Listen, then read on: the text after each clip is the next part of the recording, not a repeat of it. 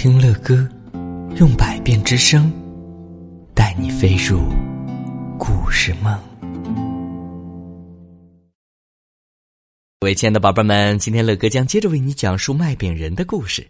上一集啊，我们说到卖饼人被小老头和小老太太做出来了之后呢，就一路躲过了好多人，因为好多人都想追他。可是这个时候呢，卖饼男孩已经认为自己跑得很快，没有人能追得上他了。不久啊，他看见了一只狐狸从田里过来。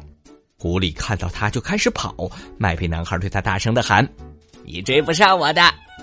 但是狐狸跑得更快了，麦皮男孩比他跑得还快。哼，他边跑边嘲笑说：“我在逃离一个小老太太、一个小老头儿，还有一头奶牛、一匹马。”一群打鼓的人，还有一群收割的人的追赶，我也能逃离你的追赶，追不上我的，因为我是卖饼人。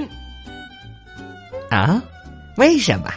狐狸说：“我要是能追上你，我也不会抓你的，我可不想惹你。”就在这时，卖饼男孩跑到了一条小河前，他游不过去，但是。他要逃离奶牛、马和那些人远远的。你跳到我的尾巴上来吧，我带你过去。”狐狸说。于是啊，卖饼男孩跳上了狐狸尾巴，然后狐狸就下河了。没游多远，狐狸转过头说。卖饼男孩，你太重了，我的尾巴承受不住，我怕你待会儿会被水弄湿的。你跳到我的背上来吧。于是卖饼男孩跳到了他的背上。狐狸往前游了一点点，又说：“哎呀，我怕那边的水会淹到你，你跳到我的肩膀上来吧。”于是麦饼男孩跳到他的肩膀上。当他游到河中央时，他说：“哦天哪，麦饼男孩，我的肩膀要沉下去了！你跳到我的鼻子上吧，这样水才不会淹到你。”然后啊，麦饼男孩怎么样？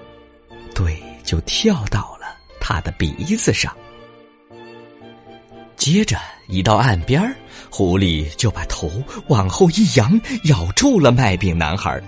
天哪！麦饼男孩说：“我被你吃掉四分之一了。”过了一会儿，他又说：“哎呀，我被你咬掉二分之一了。”又过了一会儿，他又说：“哦，我的天哪，我被吃掉四分之三了。”在那以后啊。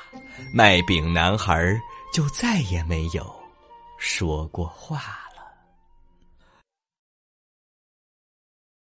哎呀，宝贝们，这个故事啊，好像听上去最后有一些小伤感。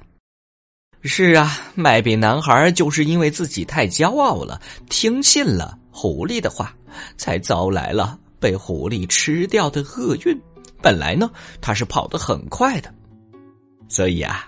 亲爱的宝贝们，在生活当中，如果有人像狐狸一样跟我们说一些甜言蜜语的话的时候，我们可要长点心，要分析一下他到底是真的在帮我们，还是有利可图呢？如果各位宝贝们还希望点播乐哥为你们讲述你们喜欢的故事，还可以给乐哥在评论中留言哦。同时啊，你还可以告诉乐哥。你是哪个城市的小朋友？你今年多大了？你叫什么名字？说不定啊，乐哥还可以在节目当中告诉大家，这是你点播的故事呢。好了，今晚的故事乐哥就讲到这儿了。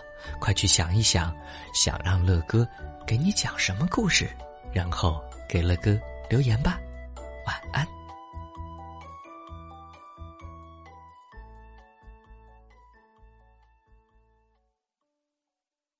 好了，各位亲爱的宝贝们，今天的故事乐哥就讲到这儿了。如果你喜欢听乐哥讲故事，那就赶紧订阅这张专辑吧。更多精彩的故事，尽在睡前读给宝贝听。